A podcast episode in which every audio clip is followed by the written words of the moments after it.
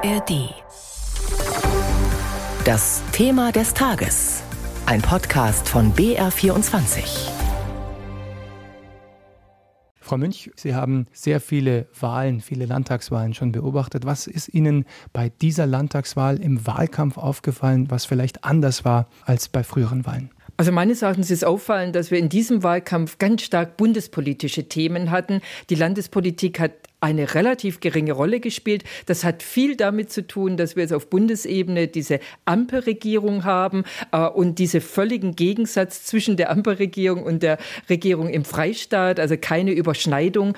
Das hat also den Wahlkampf meines Erachtens sehr stark geprägt. Wir haben, glaube ich, viele Wahrnehmungen gehabt, dass es eine Zuspitzung gibt. Man hat es auch in den Wahlplakaten gesehen, wo, glaube ich, noch mehr zerstört worden ist, als es früher der Fall war. Das ist kein gutes Zeichen. Und ich habe auch die eine oder andere Wahlkampf Wahlkampfveranstaltung gesehen, bei der die Polizei dabei war. Auch das ist nichts Schönes. Sie sprechen es an, Zuspitzung, auch zerstörte Wahlplakate. Ludwig Hartmann, der Spitzenkandidat der Grünen, hat im TV-Duell mit Markus Söder eine aufgeheizte Stimmung in diesem Wahlkampf äh, sich darüber beklagt und hat das Gros der Verantwortung Freie Wählerchef Aiwanger zugeschoben, aber auch einem Teil der CSU. Was erleben Sie da, wenn viel von den Regierungsparteien in Bayern gegen die Ampel geschossen wird? Hat das was mit der Stimmung gemacht?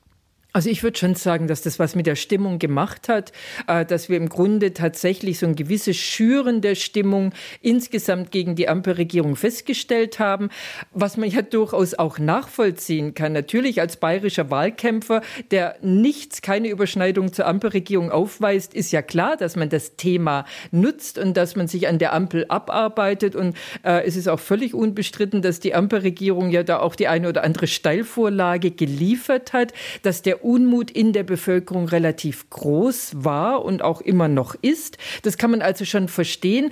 Aber dass man dann gleichzeitig zu dem, was ohnehin schon da war, dann auch noch das eine oder andere draufgesetzt hat, sowohl die Freien Wähler als auch durchaus zum Teil die CSU, äh, dass man eben, das behauptet worden ist, die Grünen würden dieses und jenes verbieten wollen. Also da immer ziemlich vom Leder gezogen hat, das kam noch oben drauf und ich würde schon sagen, ja, das hat die Stimmung noch mal stärker gegen die Grünen gewendet, als es die eigene grüne Politik in der Bundesregierung in Kombination mit der, äh, mit der Bildzeitung geschafft hätten.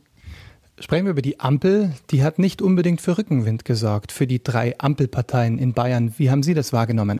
Also das hat viel wieder mit diesem berüchtigten Heizungsgesetz zu tun. Wir sind in Bayern in einer doch eher ländlich geprägten Land, wo viele Leute äh, Eigenheimbesitzer sind, auf das man lange hingespart hat und wo man jetzt eben dann diese Verunsicherung erlebt hat. Und diese Verunsicherung, die ist also anscheinend richtig tief gegangen.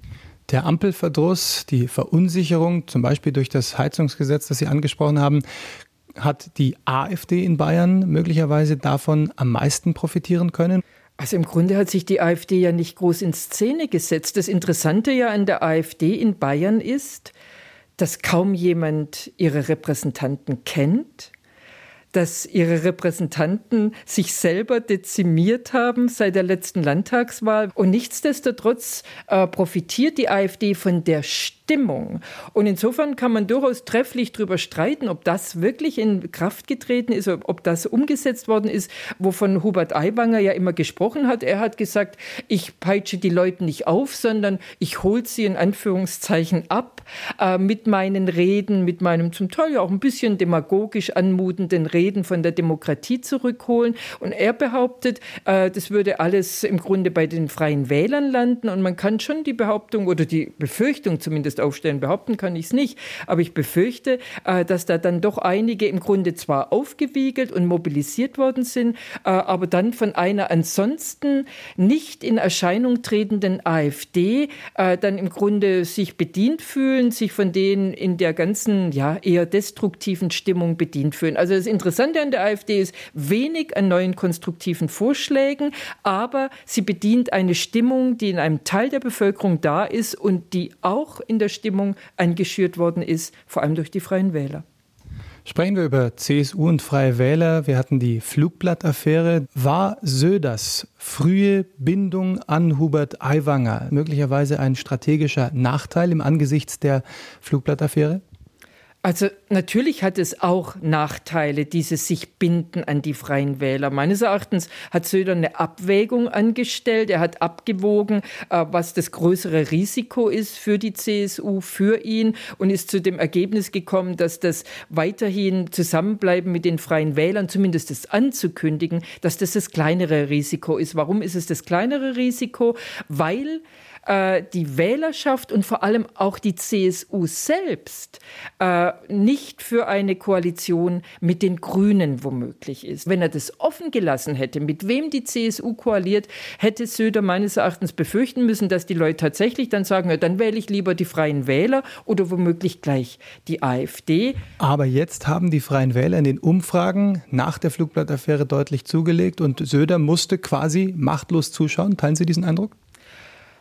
Ja, also das ist das Interessante. Roman Deininger schreibt in der Süddeutschen Zeitung, das sei eine interessante Affäre. Normalerweise würden die eigenen Affären der CSU selbst nicht schaden. Und jetzt schadet ihr ausgerechnet die Affäre eines Koalitionspartners oder des Koalitionspartners. Das ist wirklich fast schon ein Treppenwitz der Geschichte. Für die CSU natürlich überhaupt nicht witzig.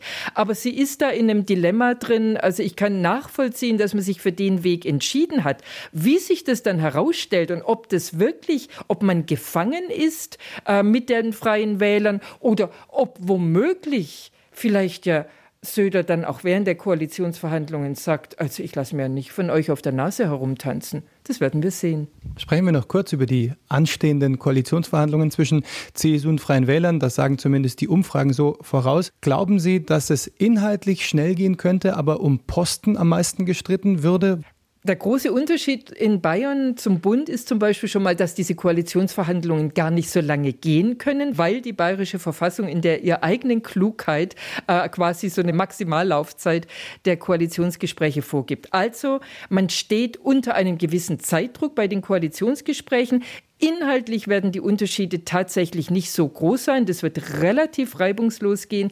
Aber man wird sich streiten über diese Forderung nach einem vierten Ressort gegebenenfalls und vor allem nach dem Ressort Landwirtschaftsministerium. Markus Söder hat seinem Parteitag versprochen, seiner CSU versprochen, dass es mit ihm kein äh, Landwirtschaftsministerium unter Führung der Freien Wähler gibt. Darüber wird man sich tatsächlich auseinandersetzen. Und das scheint auch dann wirklich so eine Linie zu sein, über die die CSU nicht gehen wird.